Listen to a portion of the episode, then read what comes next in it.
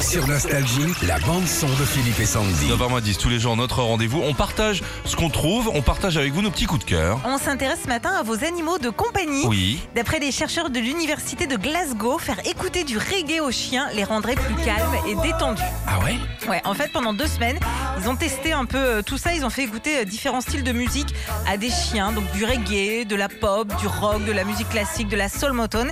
Et au final, les toutous passaient plus de temps couchés lorsqu'ils écoutaient des trucs genre Bob Marley. Non, mais c'est tout le monde. hein.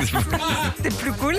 Et ils seraient même plus heureux et ils remueraient même plus la queue, en tout cas plus facilement, avec du reggae. Oh. Ouais.